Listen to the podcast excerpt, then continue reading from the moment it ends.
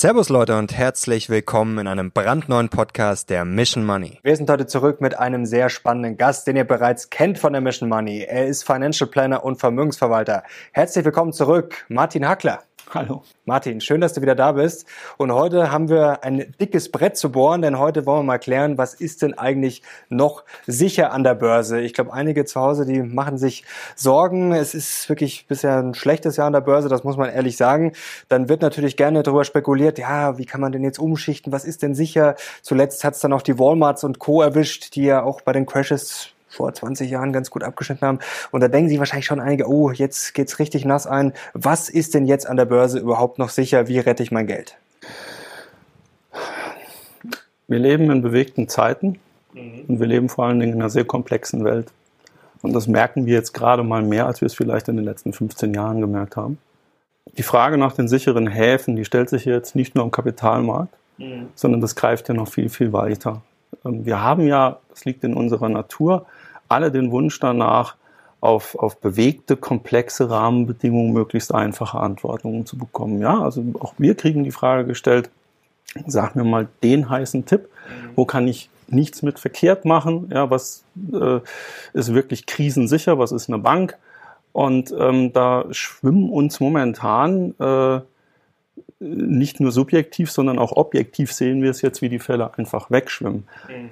Eigentlich hat sich aber an der ganzen Geschichte schon in den 60 Jahren nichts verändert. Ja? Also ähm, sicherlich ist es so gewesen, dass Immobilien zum Beispiel über Generationen hinweg ein sicherer Hafen waren, den man aber objektiv eine ganz andere Rolle mittlerweile in den Vermögensstrukturen zuordnen muss. Sie haben noch eine Bedeutung, aber sie sind sicherlich nicht mehr so die Bank, auf der man alles weitere oben aufbaut. Zum Beispiel die Sicherungssysteme in den Pensionskassen, in den Rentenversicherungen, wenn wir jetzt von Deckungsstöcken sprechen. Ich spreche jetzt nicht von fondgebundenen Lebens- oder Rentenversicherungen, das ist ein Thema für sich selbst.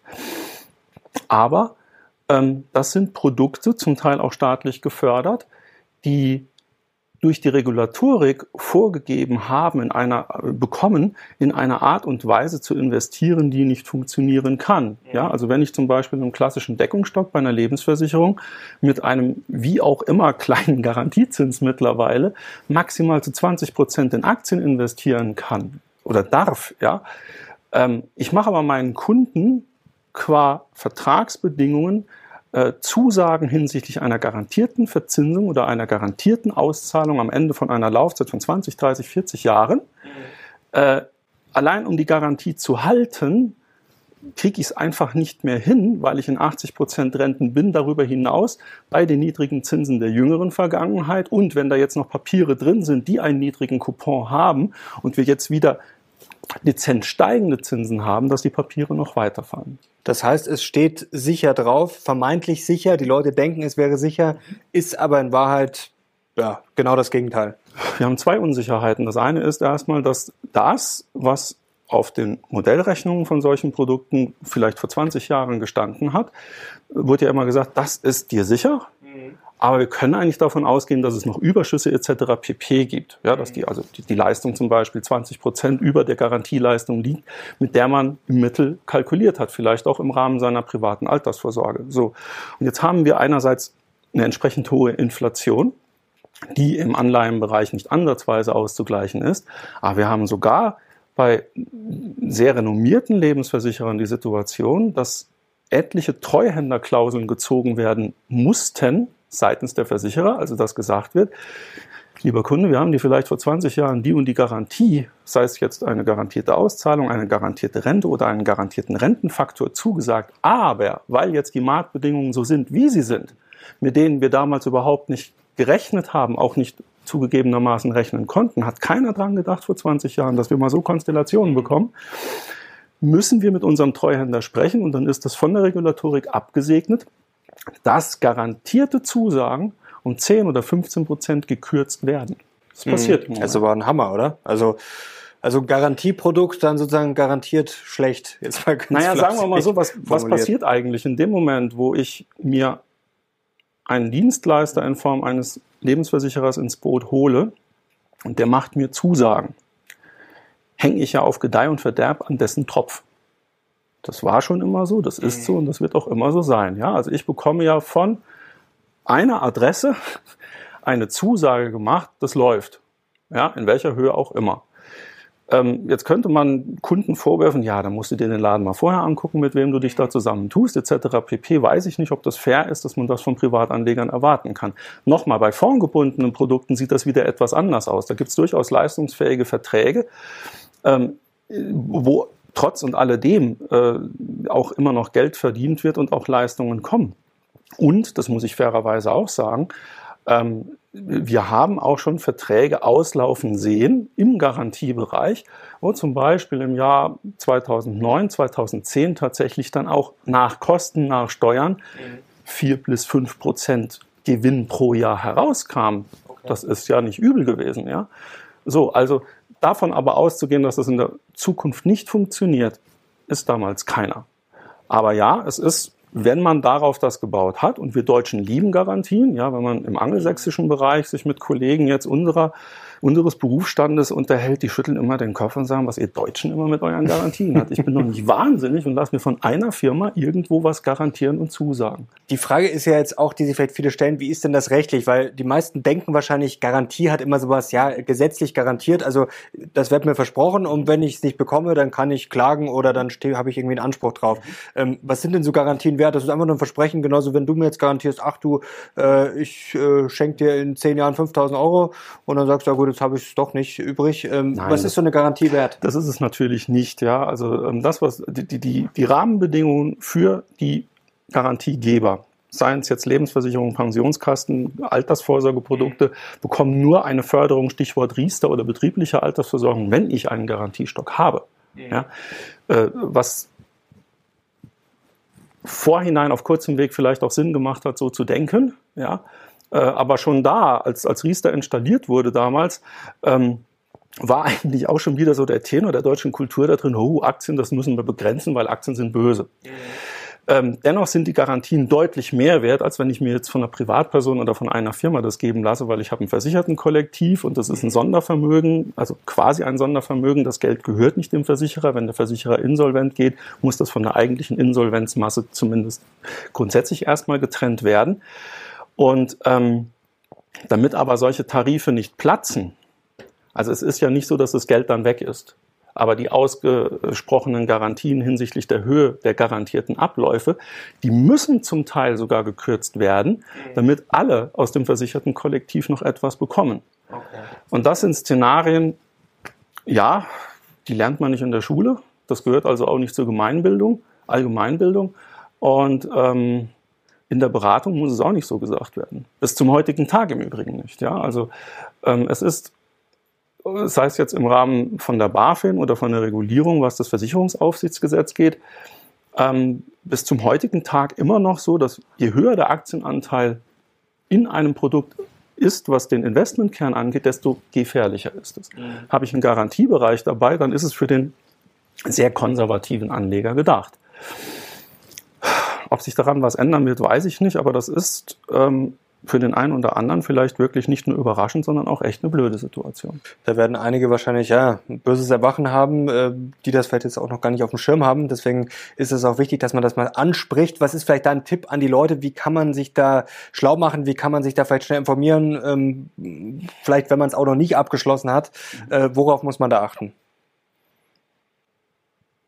Pauschal kann man das bei Altverträgen und bei Bestandsverträgen in der Tat tatsächlich nicht sagen. Ja? Also grundsätzlich jetzt zu sagen, äh, alles platt machen, wo Garantien draufsteht, allein schon deshalb nicht, weil das häufig eben auch Verträge sind, die zu Beginn ihrer Vertragslaufzeit die meisten ähm, Abschlusskosten bezahlt haben. Und wenn jetzt so ein Vertrag acht oder zwölf oder 15 Jahre gelaufen ist, dann ist die Wahrscheinlichkeit recht gut, dass er trotzdem ins Geld läuft. Ja. Ähm, ist eine das, Einzelfallentscheidung. Das Kleingedruckte sollte man auf jeden Fall mal lesen. Man sollte das lesen. Also wir haben auch in der Zeit, als wir noch mehr in dem Bereich unterwegs waren, schon immer deutlich höhere Aktienanteile gewählt. Also Garantien waren äh, für uns auch in der Vergangenheit eigentlich nie zielführend. Es gab immer Kunden, die sagten, ich bin so in der Mitte. Ja, dann haben auch wir äh, vor 15 Jahren gesagt, okay, dann gehen wir jetzt nicht nur im, im Versicherungsbereich, sondern wir haben ja auch genügend Absolute Total Return Konzepte und so weiter, was es da auch eben im Investment oder im Wertpapierbereich gibt. Auch die sind ja genauso gescheitert, ja. Also ähm, zeig mir mal ein Absolute Return Konzept, was in den letzten fünf Jahren überhaupt noch einen Cent Geld verdient hat. Mhm. Ja, Gerade sehr, sehr große, auch aus dem angelsächsischen Bereich, Anbieter in dem Bereich, ähm, die können auch nicht den, den, den Mond viereckig kneten. Ja, wir haben einfach diese, diese Rahmenbedingungen am Markt gehabt, die, ich glaube, in der Konstellation wirklich historisch sind. Ähm, und jetzt muss man mal schauen, äh, wie man damit umgeht. Ja, Gott sei Dank ist es ja so, dass wir alle äh, und auch unsere vermögenden Kunden dann doch nicht auf ein Pferd gesetzt haben. Also das war schon immer schlau. Und dann muss man eben gucken, was da ist. Aber man muss eben auch mal reinschauen, darüber hinaus, ähm, Stichwort Ärzte, was die Versor Ärzte und Zahnärzte, was die berufsständischen Versorgungswerke angeht. Ja? Mhm. Da ist vielleicht nicht die demografische Entwicklung so kontraproduktiv, wie es jetzt im gesetzlichen, also in der deutschen Rentenversicherung der Fall ist. Aber auch dort legen Menschen Geld an. Mhm. Doch dort gibt es Satzungen, die vorgeben, der Aktienanteil darf nur so groß sein, okay, ihr dürft noch ein bisschen mehr Immobilien machen, etc. pp. Wir haben es auch erlebt bei Versorgungswerken von Zahnärzten, ich glaube, das war Niedersachsen, das ist jetzt schon sieben Jahre her, wo aus laufenden Versorgungswerksbezügen auf einmal die Renten gekürzt wurden. Ja, Jetzt gehören die Zahnärzte nicht unbedingt zu der Berufsgruppe, die immer am Existenzminimum per permanent nagen. Ja, aber auch da, wenn ich 5000 Euro beispielsweise Versorgungswerksrente zugesagt bekommen habe oder seien es nur drei, auf einmal sind das 500 Euro im Monat weniger, ist schon doof. Ja, das ist ein Ratschlag ja, da. Man plant ja auch damit. Also genau. Das ist natürlich das Problem. Genau. Und, und das ist aber hochtransparent. Also die Versorgungswerke müssen satzungsgemäß ihren Mitgliedern offenlegen, wie sie Geld anlegen. Ähm, da kann ich vielleicht doch den Ratschlag geben, es gibt immer das Angebot seitens der Versorgungswerke, ähm, zwar steuerlich gefördert, freiwillige Zusatzzahlungen zu leisten, da vielleicht noch ein bisschen zurückhaltend sein. Jetzt haben wir gelernt, Garantien können sehr gefährlich sein. Ähm, erzwungene Sicherheit, so würde ich es jetzt mal nennen, äh, ja, kann auch sehr gefährlich sein. Also wenn ich unbedingt auf Biegen und Brechen, ich will jetzt einfach Sicherheit, Sicherheit, äh, will keinen Cent verlieren zwischendurch, dass das vielleicht sogar die wahre Unsicherheit ist, die wahre Gefahr. Jetzt fragen sich natürlich viele, ja, ich will aber jetzt auch nicht zwischendurch mal 50, 60, 70 Prozent verlieren, will jetzt auch nicht zocken. Wie mache ich es denn besser? All diese Garantieversprechen oder diese Versuche, äh, sich etwas garantieren zu lassen oder irgendwo ein, ein Netz auszuspannen, wo ich sage, so da falle ich auf gar keinen Fall drunter und lass mir das von einem Dritten geben, kaufe ich mir nicht nur ein Adressrisiko ein als solches, mhm. was wir vorhin beschrieben haben, sondern es ist der Versuch auf eine hochkomplexe Welt ganz einfache Antworten zu geben.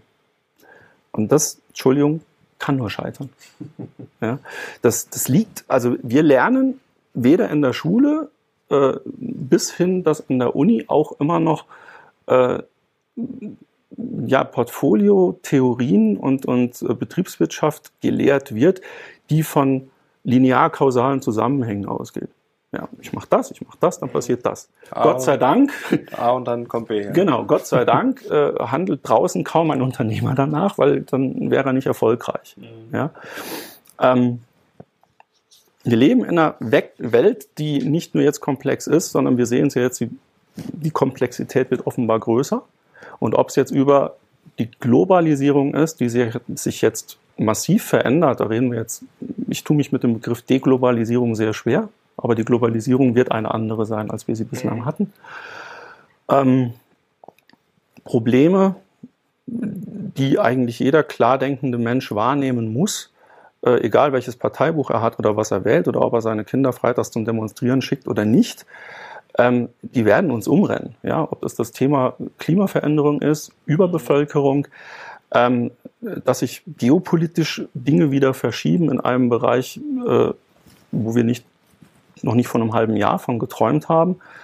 Ähm, dass wir jetzt die Situation mit den Lieferketten haben, äh, die, die abbrechen und nicht funktionieren, weil wir einfach gedacht haben, ein, wir sind globalisiert, ich kaufe halt da ein, wo es am billigsten ist und wenn es in China ist, dann ist es da und ist es in Österreich, dann ist es da, es funktioniert nicht. Ja? Mhm. So, Und man sieht ja auch, wie schnell sich das ändern kann. Also zu Beginn der Pandemie, das ist ja noch nicht lange her, gute zwei Jahre war China der Star, da hieß es ja, Asien kommt da gut raus. Jetzt, zwei Jahre später, ähm, ist es eigentlich genau andersrum. Also das ist ja das Problem, dass das alles nicht berechenbar ist. Korrekt, also Dynamik, die Dynamik nimmt noch zu, mhm. ganz objektiv. Und wahrscheinlich wird das auch, also das, das war auch schon immer so. Und mit Verlaub gesagt, Gott sei Dank ist es so schon immer gewesen, weil ähm, Komplexität als solches macht zwar vieles schwieriger und vielleicht auch schwieriger, als wir es gerne hätten, aber Komplexität ist in dynamischen Systemen die Voraussetzung für deren Überleben. Mhm. Ich brauche eine Mindestvarietät, beziehungsweise man kann auch dazu sagen, im übertragenen Sinne Biodiversität. Ja, das ist ja auch so ein großes Thema, was relativ wenig besprochen wird der Schwinden oder der schwindende Artenreichtum ist ja nicht nur eine Geschichte, wo man sagt, was juckt's mich, wenn es am Amazonas drei Frösche weniger gibt, mhm. äh, sondern das stellt ja unsere gesamte Spezies indirekt und irgendwann auch direkt in Frage. Mhm. So. Und dieser Umgang mit komplexen Systemen, dieses systemische, vernetzte Denken, ist uns naturgemäß nicht zu eigen. Das wird auch nur in Teilbereichen äh, gelehrt. Ja. Es gibt aber äh, sehr fundierte Untersuchungen, die zurückgehen auf 1920, 1925, die sich mit der Systemforschung, mit der sogenannten Kybernetik etc. pp. auseinandersetzen. Ähm, da gibt es solche klugen Köpfe wie Norbert Wiener, Heinz von Förster, Frederik Fester und wer es im Managementbereich ähm, von Frederik Fester adaptiert hat und wer vielleicht den Zuschauern ein bisschen bekannter ist, ist Friedmund Malik, äh, der glaube ich auch mittlerweile schon 80 Jahre ist, aber ein höchst erfolgreicher Unternehmer und äh, an der Universität St. Gallen lehrt und dort genau dieses vernetzte Denken, sprechen wir gleich auch noch über zwei, drei Bücher, wo ich glaube, dass es total spannend ist, die überhaupt nichts mit Geldanlage zu tun haben, aber die einfach den Blick etwas weiten. Das Schöne ist, wenn wir uns mal mit dem mit der Thematik, und da kommen wir gleich, glaube ich, sehr konkret drauf. Was bedeutet das jetzt für mich als Investor? Mhm. Ähm, wenn ich mich beginne, mit dieser Thematik einmal auseinanderzusetzen, bin ich auf einmal in der Lage, Zusammenhänge neu zu beurteilen und sehe zum Beispiel, dass kurzfristige Schwankungen in einem Aktienportfolio, wenn ich es ordentlich aufgestellt habe und angemessen in meine persönliche Vermögensstruktur implementiert habe, für mich überhaupt kein Risiko mehr sind. Ja? Ähm, dagegen steht die Regulatorik auf jedem Kundeninformationsblatt, auf jedem Kit steht grundsätzlich erstmal alles drauf. Das sind alles Kennzahlen, die sich mit der Volatilität und der Schwankung von dem Wertpapier auseinandersetzen. Das ist objektiv, Entschuldigung, werden wir gleich zu kommen, eigentlich überhaupt kein Risiko, sondern dass etwas schwankt, ist die Grundvoraussetzung auch dafür, dass es überhaupt funktioniert. Mhm. Beziehungsweise volatilitätsgesteuerte Vermögensstrategien, Vermögensverwaltungsstrategien, das kann man auch einwandfrei zeigen, das ist aktive Geldvernichtung, weil es nicht funktioniert. Oder gehe ich auf das hochkomplexe System der Weltwirtschaft ähm, mit taktischen Mitteln an, sage ich jetzt mal dazu. Das heißt Stockpicking, Market Timing. Das kann zufällig funktionieren. Das können ganz, ganz große Erfolge sein. Aber wenn eins klar ist, dann sind das Erfolge, die sind nicht planungssicher. So. Und jetzt kommen wir zum Thema Sicherheit. Wie ist denn ein sicherer Umgang in dem Bereich überhaupt denkbar und welche Voraussetzungen müssen erfüllt sein, damit ich als Investor oder von mir aus auch ähm, mein Dienstleister, dem ich einen Auftrag gebe, sich um mein Geld zu kümmern, dass ich einfach nur eine Handvoll von Aspekten erkenne und dann auf einmal erstens in der Lage bin, die Qualität von einer Anlagestrategie zu beurteilen und zweitens wird es dann auf einmal tatsächlich auch einfacher wieder. Also halten wir mal fest, dass die Unsicherheit, was viele Leute natürlich scheuen, die Schwankung, ja, die Evolution dann auch eigentlich die wahre Sicherheit ist. Dann die Stabilität sozusagen. Also ich muss halt in Kauf nehmen, mehr, dass sich Dinge verändern. Wir mögen alle Unsicherheit nicht wirklich. Viele Menschen mögen Veränderungen natürlich auch nicht so klar. Ist natürlich einfacher, wenn ich genau weiß, was kommt morgen. Natürlich ist es verständlich, dass Garantien und Sicherheiten ja entspannter sind, aber halten wir das mal fest, dass diese Unsicherheit ja sozusagen die wahre Sicherheit ist. Jetzt ist aber natürlich die Frage, wie kann man das sozusagen belegen? Denn ähm, nur weil etwas unsicher ist, muss es ja noch nicht sicher sein, äh, wenn du verstehst, was ich meine. Genau. ja, also belegen äh, gehe ich das sozusagen jetzt an, dass, dass die Leute sagen, ja, okay, jetzt verstehe ich, okay, dann äh, traue ich mich, vielleicht die, die noch nicht an der Börse sind, traue ich mich daran, auch wenn ich jetzt nicht weiß, äh, wie es genau ausgehen wird. Genau. Ähm, um die Welt zu verstehen, wie sie ist, in welchen Bereichen auch immer der Wissenschaft. Ob es jetzt wirklich die Biologie, die Ökologie oder sei es jetzt von meinetwegen auch die Kapitalmarktforschung ist, ich brauche immer ein Modell. Ich brauche immer ein Modell, um zu sagen, funktioniert das, wenn ich jetzt mir die Welt quasi modelliere, um mich auf den Ausschnitt der Wirklichkeit, den ich jetzt definiere, zu konzentrieren. So. Und wenn ich mir hier jetzt Modelle hernehme und sage, was funktioniert denn jetzt, wo ich eventuell etwas von adaptieren könnte, mhm. ja, ähm, macht es vielleicht Sinn, einmal danach zu schauen, ähm, was vielen geläufiger ist, der Begriff der Bionik. Mhm. Ich sage, okay, Baupläne, was zum Beispiel die Aerodynamik angeht, was Klebstoffe, hochtechnische Klebstoffe angeht, was äh, Dinge in der, in der ähm, ja, nicht nur in der Medizin, sondern auch wirklich im technischen Bereich angeht. Ähm, wie macht's uns die Natur vor? Und dann äh, gibt es seit den 90er Jahren dort eine Bewegung, wo erstaunliche Parallelen äh, wirklich sichtbar werden. So, das Ganze kann man auch auf die systemische Ebene heben. Und ähm, da können wir uns mal ein Bild anschauen, wo ich jetzt hier drei unterschiedliche Systeme mit unterschiedlichen Komplexitäten bzw. Varietätsleveln stehen habe. Das eine ist eine Glühlampe, die kennt verhältnismäßig wenige Zustände, also an, aus, vielleicht noch einen dritten, kaputt. Ähm, das ist einfach. Ja? Das ist aber auch klar vorhersehbar, was passiert, wenn. Dann gibt es komplizierte Sachverhalte oder komplizierte Systeme, wie zum Beispiel hier abgebildet jetzt ein Uhrwerk. Das kennt sehr, sehr viele Zustände, mhm. ja, ähm, die aber auch alle vorhersehbar sind. Ähm, beide, das einfache und das komplizierte System, haben aber eine Eigenschaft nicht, nämlich wenn sie von außen Stress bekommen, gehen sie kaputt. Das heißt, fällt die Glühbirne runter, ist sie kaputt. Mhm. Fällt die Uhr runter, kann sie vielleicht noch repariert werden. Ja.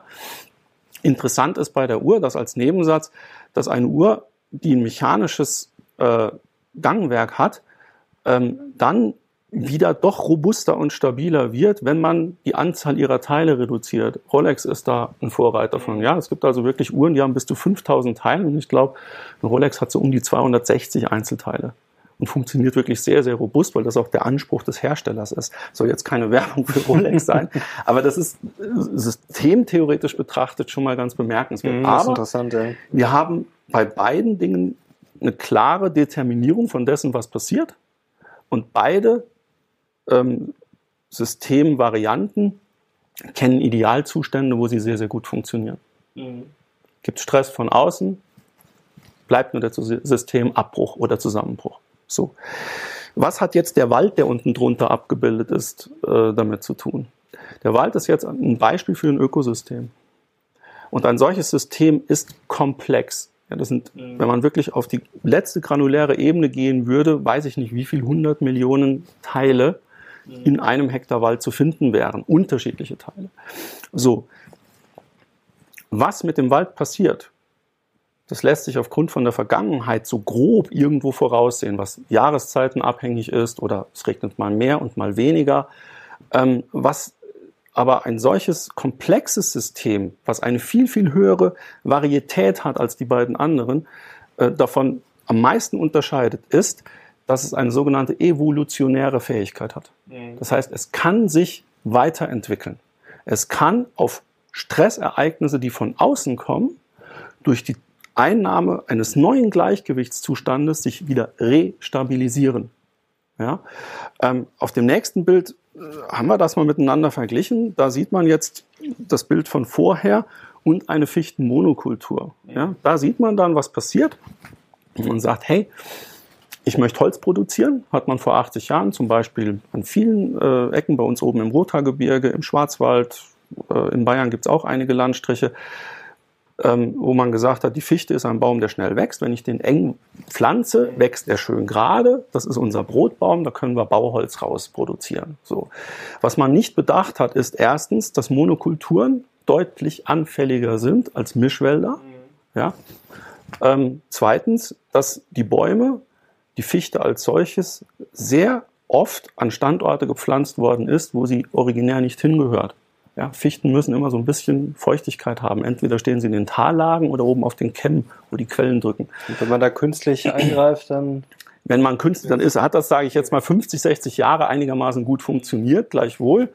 Wenn man bei uns im Rothaargebirge durch die Monokulturen gelaufen ist, wo 50 Jahre alte Bäume standen, die waren oben grün, unten drunter war alles braun, mhm. weil noch nicht so viel Licht durchkam, dass überhaupt keine Krautschicht, so sagt man dazu, entstehen konnte.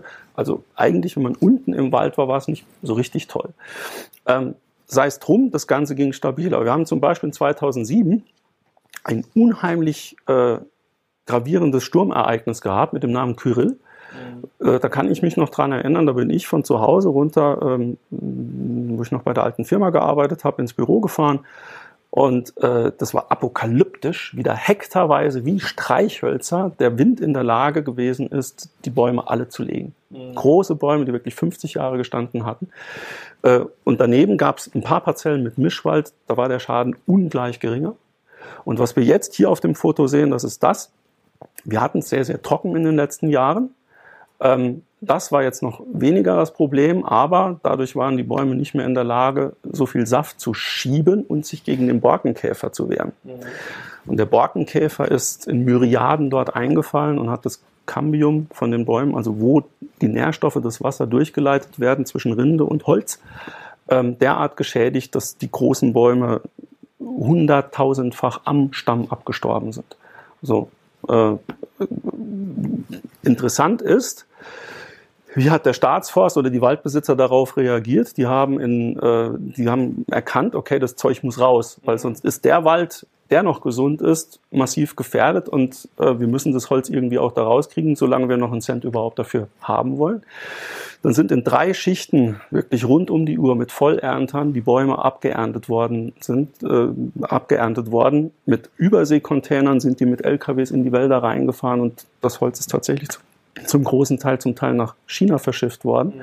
Und spannend ist es jetzt in dem Frühjahr danach, dass dort wohl die Kahlschläge sind, die nicht schön aussahen im Herbst und im Winter, eben keine Wüste bleibt, sondern dass die wieder anfangen zu grünen. Ja? Mhm. Da gibt's Pionierpflanzen, da wird natürlich auch aufgeforstet, aber dort sieht man, dass eben auch solche Systeme unter extremem Stress oder wenn sie quasi ähm, resettet werden und man lässt sie sie sich wieder reorganisieren können.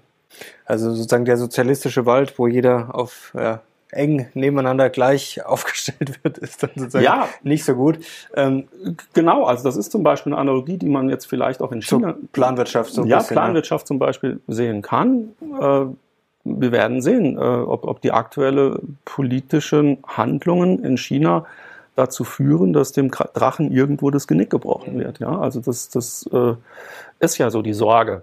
Zumindest vorübergehend sieht das jetzt gerade nicht so gut aus. Wollen wir es hoffen, dass es wieder besser wird, aber, genau, aber auf Dauer wäre es wahrscheinlich keine gute Idee. Genau, oder kommen wir zu unserem anderen Thema zurück, ist halt die Frage, ob das Sinn macht, dass ich im Wahlkampf sage, naja, die heute 30-Jährigen sollen sich auch noch in 40 Jahren darauf verlassen können, dass die Rente sicher ist. Mhm ja, kann man jetzt sagen, keiner hat da irgendwas versprochen, aber es wurde natürlich suggeriert, dass das mit den herkömmlichen Mitteln möglich ist. Mhm. Und jetzt sozusagen müssen wir einen Transfer schaffen. Wie übertrage ich das sozusagen auf Anlage, auf die Wirtschaft? Also ich gehe jetzt mal davon aus, dass man ja ein gut diversifiziertes Portfolio braucht, ja, was natürlich auch schwanken wird, aber was sich sozusagen, egal was für Krisen kommen, sich immer wieder erholen wird. Korrekt. Also wenn wir uns das jetzt mal anschauen, wie sich die Weltwirtschaft, und da gibt es ja sehr, sehr gute Daten, zumindest mal seit 1926, äh, eigentlich seit Beginn der Industrialisierung äh, kann man das nachverfolgen.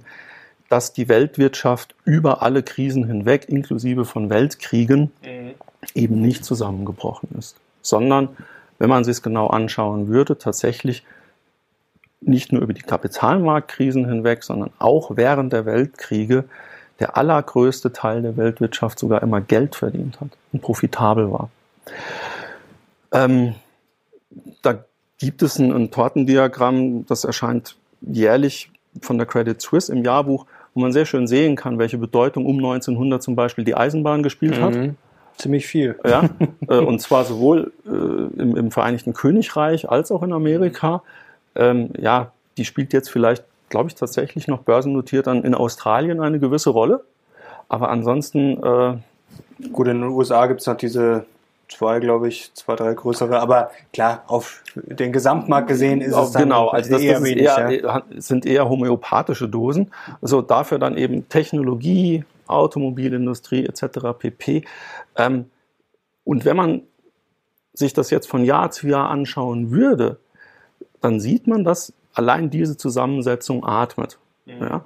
Wenn man sich anschaut, wer in den letzten zehn Jahren Exportmeldmeister war und wie sich, da gibt's ähm, bei Visual Capitalist gibt's mhm. eine tolle animierte. Das ist eine gute Seite. Äh, genau, gibt's eine tolle animierte Grafik. Weiß nicht, ob wir die vielleicht auch einblenden können, wo man sieht, wie sich China ähm, in den letzten zehn Jahren zum Exportweltmeister hochgearbeitet hat. Eigentlich Deutschland spielt nach wie vor oder hat zumindest im letzten Jahr keine kleine Rolle da gespielt. Mhm. Ja, aber da erkennt man, wie dieser Gesamtorganismus, sage ich jetzt mal dazu, Weltwirtschaft atmet. So, jetzt stellt sich die Frage, ähm, wie gehe ich damit als solches um? Äh, oder was, was bringt mir das als Investor? Und ähm, da geht es in Anführungszeichen gesetzt eigentlich nur darum, zwei Fragen zu beantworten. Wenn die Weltwirtschaft als solches offenbar ausfallsicher ist, mhm. ja? zweitens offenbar auch gewisse systemimmanente Planungsgrößen hat. Ja, wir wissen so im Schnitt, wenn ich über den Kapitalmarkt in die Weltwirtschaft investiere, habe ich irgendwas zwischen 7, 8, 9 Prozent. Langfristig materialisiert sich das bei mir im Portfolio. Oder hätte es sich materialisiert, wenn ich denn die gesamte Welt nach gewissen Gewichtungen im Portfolio gehabt hätte. Das sind ja schon mal zwei große Planungssicherheiten, die ich hätte. Ich habe kein Ausfallrisiko mhm. und ich habe einen Erwartungswert, auf dem ich aufbauen kann. Jetzt, Aber mhm. jetzt die Gewichtung, das ist ja noch die Frage. Sozusagen. Exakt. Die spannende, denn wir hatten ja mal, Japan war ganz groß. Es gibt ja von Ray Dalio diese tollen Studien, wie Weltmächte aufgestiegen und gefallen sind. Also das ist jetzt natürlich schon die Frage, wie verschiebt sich das? Wir wissen nicht, ob die USA in 200 Jahren noch ganz oben sind äh, wo Deutschland steht, äh, will man momentan auch nicht unbedingt drüber nachdenken, ob China dann vielleicht ganz oben ist oder ob gerade das das Anfang von ist. Es weiß ja keiner. Und das ist natürlich die Frage, wie stelle ich mich da auf? Genau, also zwei Fragen, die müssen wir für uns beantworten als Investoren. Erstmal, wie hole ich mir die Weltwirtschaft in mein Portfolio? Und zweitens, wie gehe ich mit Krisen um? Mhm. Zur ersten Frage. Es ist jetzt man kann es als Vorteil oder Nachteil sehen.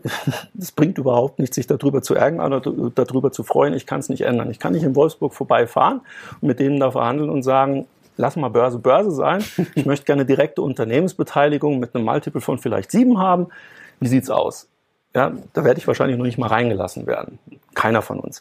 Ähm, ich habe aber den Kapitalmarkt als Schnittstelle. Und der Kapitalmarkt bildet Preise, die zum Teil mit den Erträgen, mit den tatsächlichen Wertschöpfungen der Unternehmen relativ wenig zu tun haben, mhm. sondern da wird ja sehr viel fantasiert und auch prognostiziert.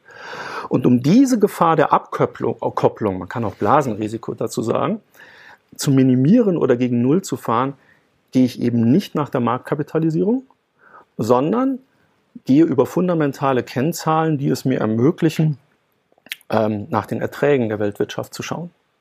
Und wenn ich dann hergehe und gehe mit einer Gleichgewichtung an, dass ich sage, ich möchte von dem Geld, was ich zur Verfügung stelle, das ist ja die ursprüngliche Idee von Aktien überhaupt gewesen. Ja, die sind ja nicht dafür da, dass da viel Nachrichten drüber gemacht werden, wir spekulieren können, sondern die grundsätzliche Idee von Wertpapieren ist ja, bei Aktien und Renten Unternehmen Geld zur Verfügung zu stellen. So.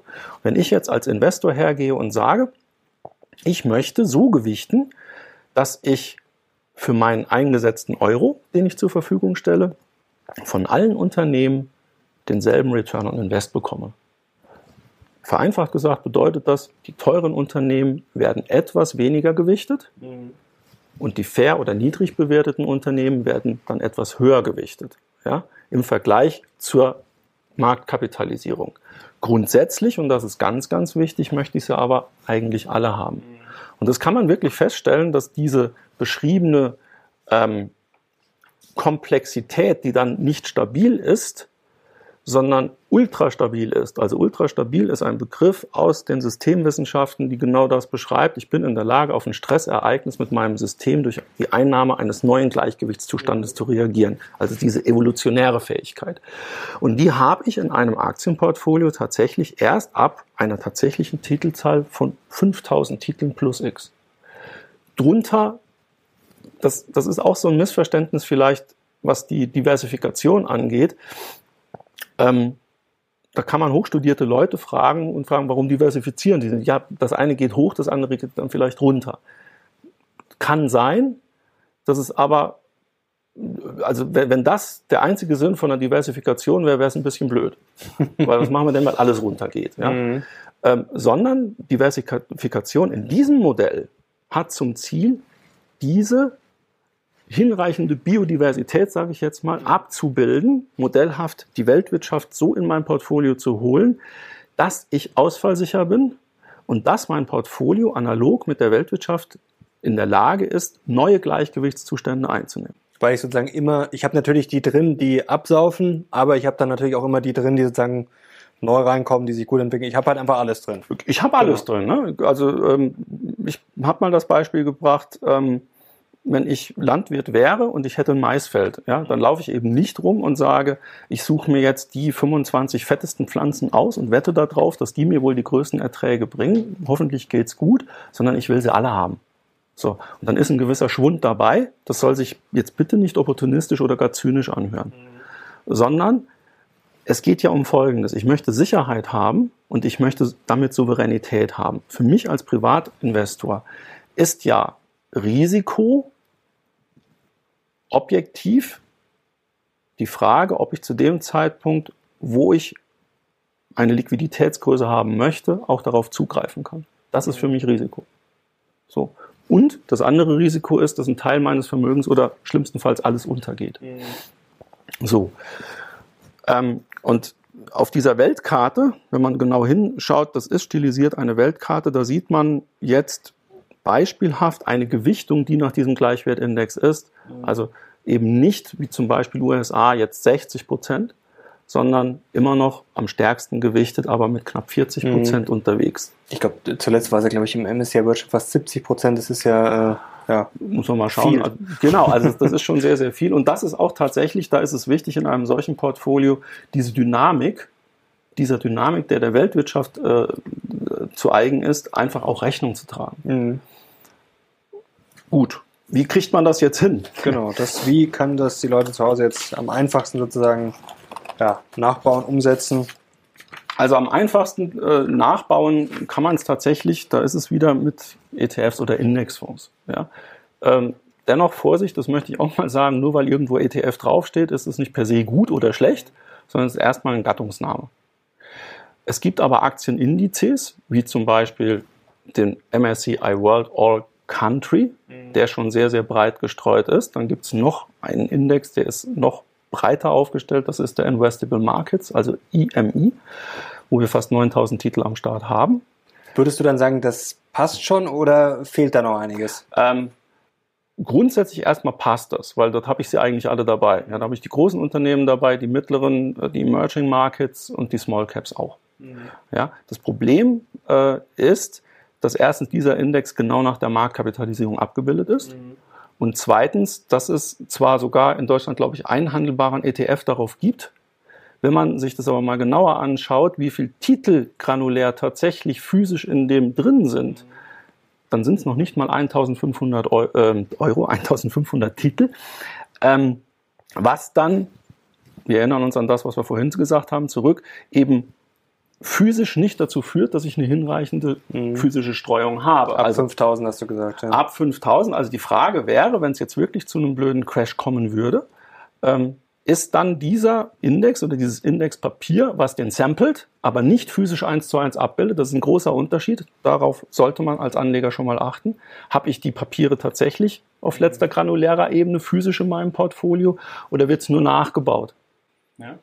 Ähm, Aber was passiert dann vielleicht ganz kurz zur Erklärung? Also ich glaube, die meisten Leute wissen das so oder viele von den Zuschauern ähm, den Unterschied physisch gesampelt. Aber was passiert dann sozusagen, wenn ich die, wie du sagst, nicht granulär habe? Was könnte dann äh, im schlimmsten Fall passieren?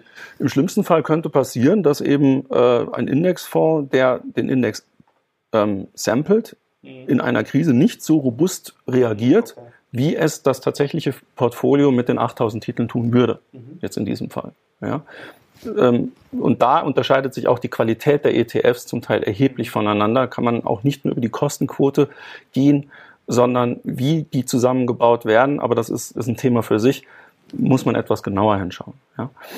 Ähm, so, um es sehr einfach abzubilden für jetzt äh, Anleger, die beginnen wollen, kann man es äh, über eine Mischung aus dem MSCI World All Country mhm auf der einen Seite tun und dann nimmt man noch einen ähm, weltweiten Small Caps Indexfonds dazu, die aber bitte beide physisch repliziert werden sollten. Dann sollte man sich auch mal, und das sieht man in den Kits, in den Produktinformationsblättern. Also zu 100 Prozent dann. Genau, mhm. zu 100 Prozent. Wie viele Titel habe ich denn eigentlich dann auch da? So. Ähm, das ist der eine Punkt. Also so bekomme ich das in mein Portfolio aufgestellt. Mhm. Wenn es um sehr große Vermögen geht, sollte man und, und ich bin dabei, jetzt für mich und meine Familie quasi ein eigenes Versorgungswerk aufzubauen, wo ich mein Vermögen sehr lange, quasi ewig haben möchte. Und ich möchte mir vielleicht auch ein ewiges Einkommen daraus auszahlen, was möglich ist. Schauen wir uns gleich noch an, wie dann sich so etwas verhält. Ihr merkt schon, er hat gerade über sehr große Vermögen gesprochen und dann im nächsten Satz gleich über sein eigenes. Ja, jetzt hast du dich verraten. Äh, ja, so. Wäre auch, auch schlimm, wenn du kein großes Vermögen hättest. Du definiere, ja, definiere, ja, das ist Definiere relativ. groß, alles relativ, ja. Du sitzt ja an der Quelle. Genau, aber ich sitze auch noch hier, also arbeiten muss ich ja. auch noch. ja, also es geht unterm Strich darauf, äh, darum, je größer und je abhängiger ich von dem Vermögen als solches bin, desto detailreicher sollte ich vielleicht rangehen, mhm. ja, dass ich weniger Überdeckungen habe. Und da sieht man jetzt auf der Folie, mit welchen Indizes das jetzt in unseren Portfolien gemacht wird, wie die miteinander kombiniert werden zur Kenntnis.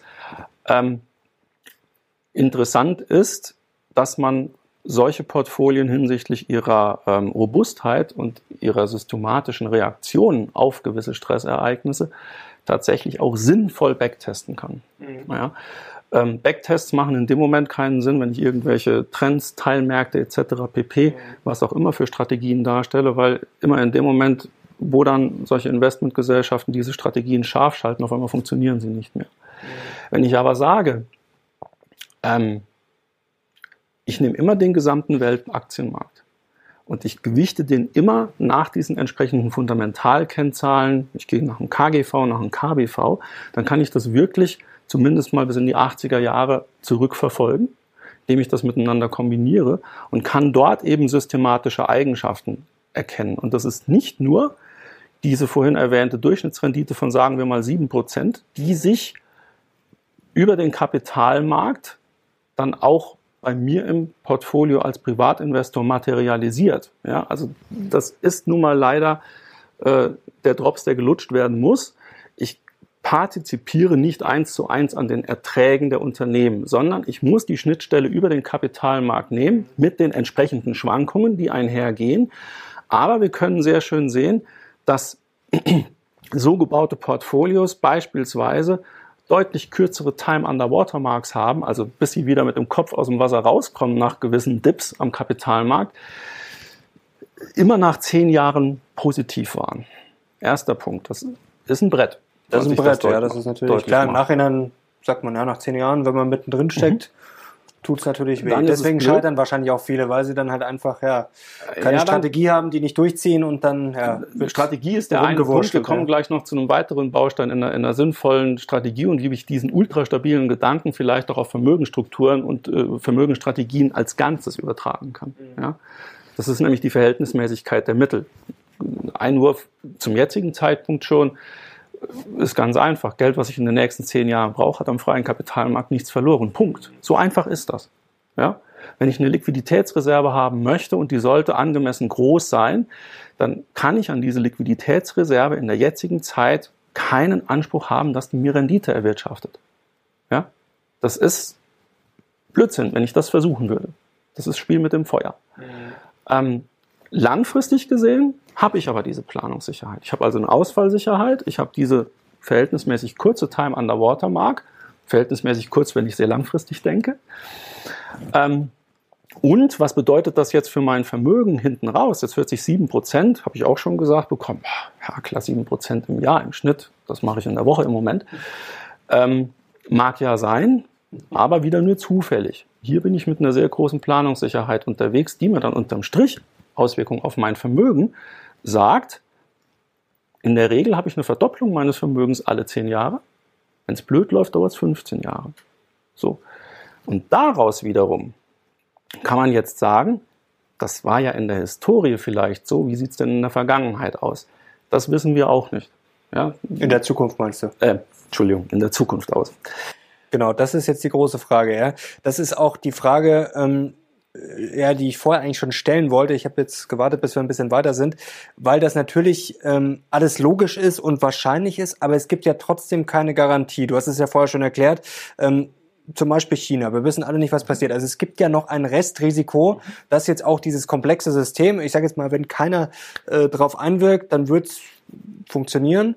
Aber wir wissen ja, wie das ist. In China, jetzt haben wir einen Herrn Putin. Natürlich wird das wahrscheinlich die Welt nicht zum Untergehen bringen, aber es gibt ja schon ein Restrisiko, ja, dass dieses komplexe System einfach so bearbeitet wird, Planwirtschaft, es gibt ja so viele Risiken, Klimawandel, ähm, dass es dann vielleicht irgendwann nicht mehr funktioniert, dass es vielleicht nicht sieben Prozent gibt, sondern vielleicht im Schnitt minus fünf Prozent oder was weiß ich. Also wie berechne ich quasi dieses Restrisiko, beziehungsweise ja, muss ich das einfach in Kauf nehmen? Ich sage auf dem kurzen Weg mal ja.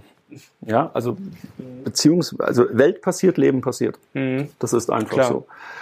Objektiv verglichen mit allen anderen Sicherungssystemen ist aber dieser Angang über die Komplexität, über die Ultrastabilität alternativlos, weil es gibt nichts sichereres, als mit den Märkten, mit der Welt sich so aufzustellen, und für mich als Investor zu erkennen, ich kann nicht nicht investiert sein. Das funktioniert nicht. Mhm. Selbst wenn ich Cash-Positionen im siebenstelligen Bereich bei welcher Bank auch immer liegen habe. Sparbuch ist ja auch ein Investment. Ich bin investiert. Ob das gut ist, ist eine andere Frage, aber ich bin investiert. Ja, ich bin systemtheoretisch betrachtet ja selber Teil des Gesamten. Ja, ich habe ein Humankapital, ich habe eine Arbeitskraft. Das ist im Übrigen auch die nachweislich die Renditequelle, die mir die planbar höchsten Renditen äh, erwirtschaftet. Gerade als Unternehmer ist das immens, was dort möglich ist. Mhm. Und jetzt ist halt die Frage ähm, von der Sicherung her, wie stelle ich das auf? Und da ist das Arbeiten mit dem System und sich darauf zu verlassen, und das können wir evident sehen, dass das funktioniert hat, dass selbst über ganz blöde Krisen hinweg, selbst wenn ich ein solches Portfolio zum Beispiel im Jahr 2000 zum 1. Januar gestartet hätte, wäre ich zum 31.12.2010 im Plus gewesen. Der MSCI World, Entschuldigung, wäre es nicht gewesen. Mhm. Und der ist schon verhältnismäßig breit gestreut. So. Was wir aber gemacht haben, beziehungsweise unser Anlageausschuss, und der ist nun wirklich sehr akademisch besetzt, ähm, dass man sagt, wir haben auf Monatsebene jetzt historische Daten, was die Renditen angehen. Und diese Daten können wir hernehmen und stochastische ähm, Versuche damit anstellen. Also es ist ein simples Bootstrapping, sagt man dazu. Mhm. Das heißt, ich tue alle 396 Renditen sind das über die Monate von 1988 bis 2021 in einen Topf, mhm. Würfel und ziehe mir dann für einen Zeitraum von 10, 20 oder 30 Jahren unterschiedliche Kombinationen von diesen Renditevarianten heraus. Mhm. Und das hat man jetzt in unserem Fall 10.000 Mal gemacht. Und das Interessante ist, dass sich diese systematischen Eigenschaften, die wir historisch gesehen haben, auch in diesen Versuchen verstärken. Ja, da gibt es sicherlich einige artifizielle Erscheinungen, dass man sagt, wir hatten nie in diesem Zeitraum, den ich mir herauskippe, eine Krise. Das ist sehr, sehr unwahrscheinlich. Oder aber wir haben eine Krise nach der anderen, was dann bedeutet hätte, dass tatsächlich irgendwann die Weltwirtschaft zusammengebrochen wäre. Aber daraus verstärkt sich, und das sieht man in den beiden Grafiken, die können wir vielleicht auch einblenden. Erstens, ähm, dass ich tatsächlich, jeder Punkt in dieser Grafik ist jetzt ein Versuchsergebnis. Mhm. Das ist also ein Kapitalmarktszenario nach 10, 20 oder 30 Jahren erstmal, wenn ich mit einer Million Einlage gestartet bin. Und da sieht man tatsächlich, dass es keine Frage ist, ob sich das Geld verdoppelt, sondern nur wann. Richtig spannend wird, und das ist eine Frage, die kriegen wir im Moment häufig gestellt, äh, die sagen, naja, ich habe das ja verstanden, dass ich in Immobilien vielleicht ein bisschen kürzer treten sollte, aber dann, wohin mit dem Geld? Weil ich hätte ja aus Immobilien permanent mein Einkommen bezogen. Ich wollte ja nicht mehr arbeiten, ich habe die Firma verkauft. Wo kommt es jetzt her? So. Und da funktioniert auf einmal ähm, die sogenannte Bangen- oder Trinity-Regel wieder, die aus den 90er Jahren stammt, wo aber noch mit Portfolien gearbeitet worden ist, wo 40 Prozent Anleihenanteil war, wo ich eine Planrendite irgendwo von 4 oder 5 Prozent hatte, träumen wir heute von.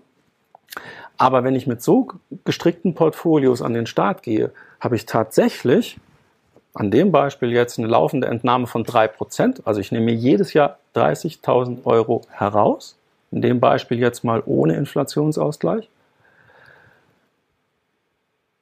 Und mit einer Wahrscheinlichkeit von über 99 Prozent ist am Ende der Laufzeit hier von 30 Jahren nicht nur mehr im Topf drin als vorher, sondern äh, die Wahrscheinlichkeit, dass es scheitert, geht eigentlich gegen Null. Mhm.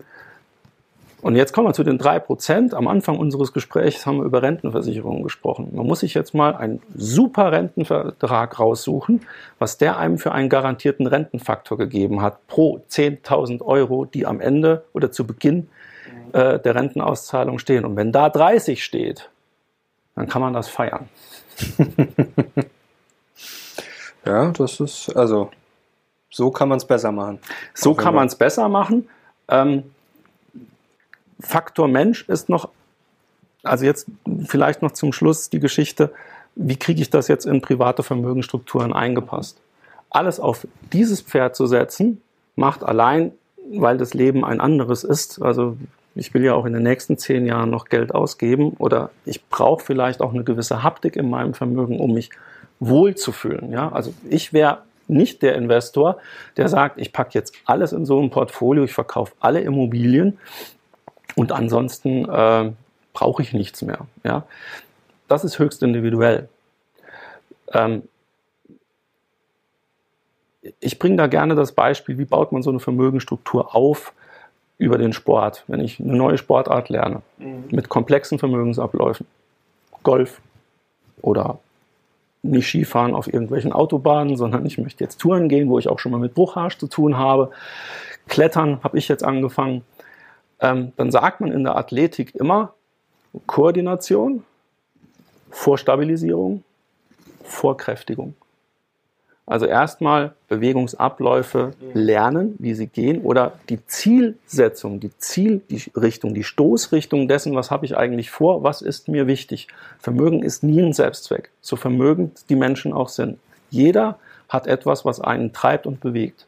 Ja, warum stehe ich morgens auf? Wie verbringe ich mein Wochenende? Was ist mir wichtig? Und auf einmal konkretisiert sich da ganz viel. Wofür ist das Geld eigentlich da? Weil äh, sagt meine Kollegin immer, hinter jeder Zahl steht ein Mensch.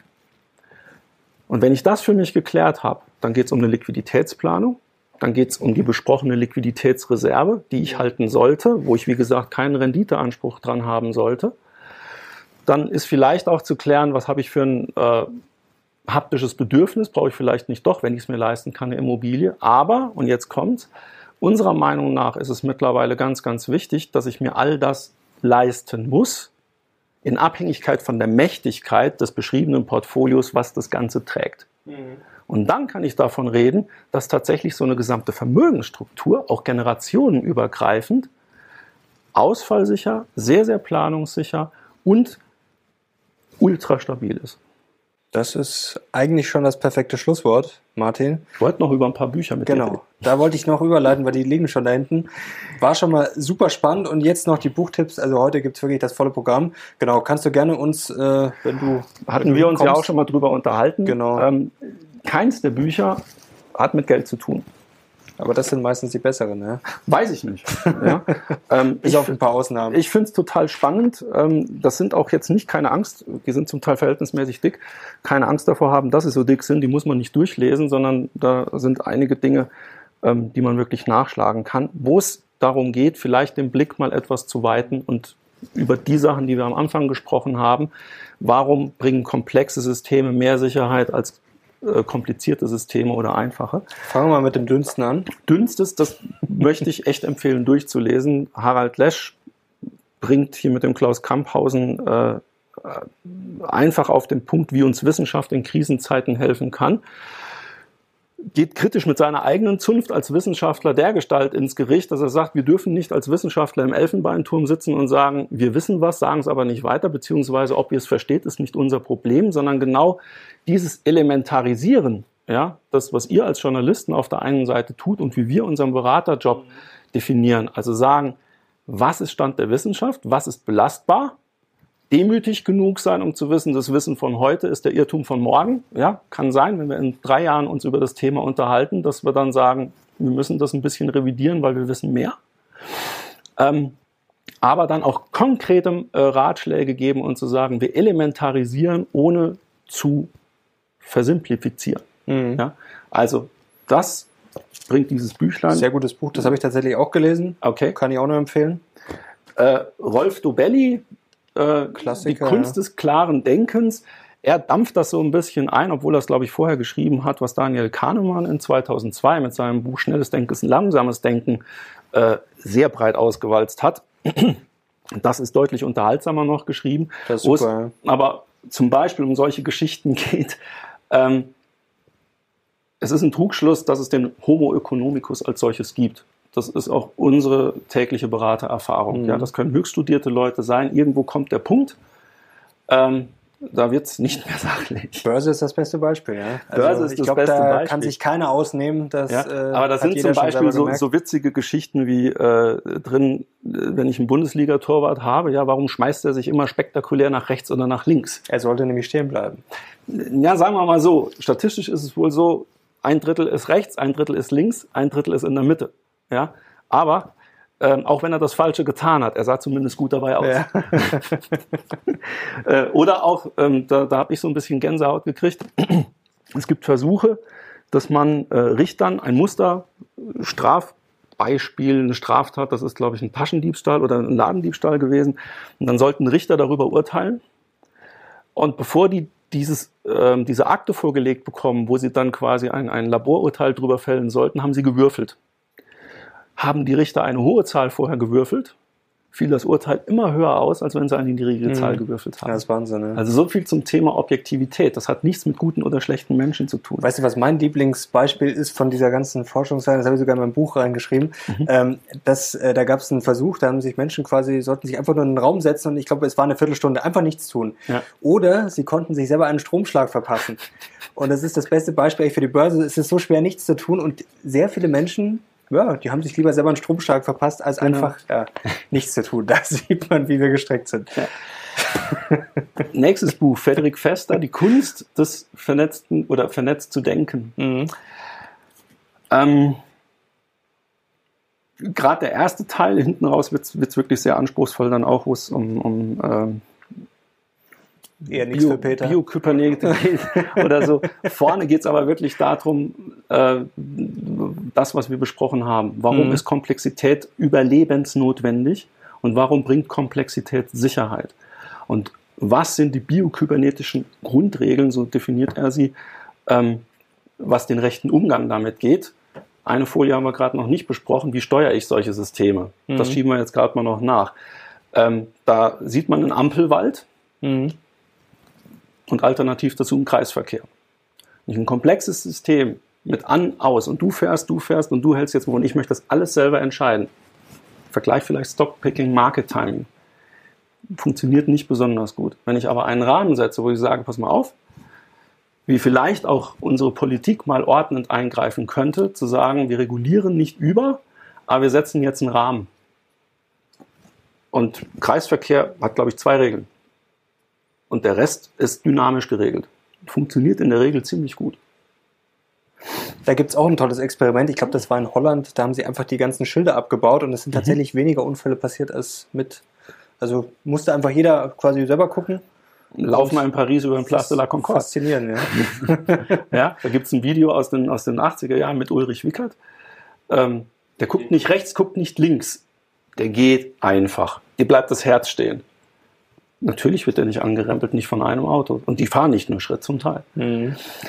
Das sind so Beispiele, einfach mal drüber nachdenken. Ja, ist faszinierend. Und das Letzte, und das ist eine Fortführung von Frederik Fester, was er, äh, er in, der, in der Ökologie oder Biologie geforscht und erlebt hat und, und ähm, aufgezeichnet hat. Das ist dann das Buch von Friedmund Malik, wo er jetzt auch den Faktor Mensch noch mit Mhm. hineinbringt, aber wo es wirklich darum geht, ähm, ja, wie gehe ich jetzt als Manager? Und er definiert jeden als Manager. Also nicht nur Unternehmenslenker, sondern Mhm. auch Mitarbeiter, äh, Meinungsbildner oder vielleicht auch, oder auch gerade Berater. Wie gehe ich eigentlich damit um? Und dann geht es wirklich darum, ich muss, das steht über dem, dem Bild ja drüber mit dem Kreisverkehr, wie führe ich komplexe Systeme eben, dass ich sie dadurch dazu befähige, sich selbst zu regulieren Mhm. Und auch diese evolutionäre Eigenschaft gerade fördere und nicht einschränke. Anregungen herzlich empfohlen.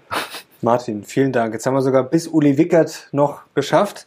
Jetzt äh, haben wir, glaube ich, heute einige wirklich ein dickes Brett gebohrt, aber es hat sehr viel Spaß gemacht und ich glaube, es war auch einiges dabei, was man vielleicht so noch nicht gehört hat und es, ich, mir macht das auch mal selber großen Spaß, auch mal so ein bisschen ja, über den ETF hinauszublicken und ich glaube, das kann nur weiterhelfen. Danke euch fürs Zuschauen. Herzlichen Dank dir. Das hat wieder großen gerne. Spaß gemacht. Und ich glaube, wir haben einiges zu kommentieren. Und wenn ihr Martin wieder sehen wollt, dann gerne Daumen nach oben. Danke dir. Danke euch. Wir sind jetzt raus. Alles Gute. Ciao.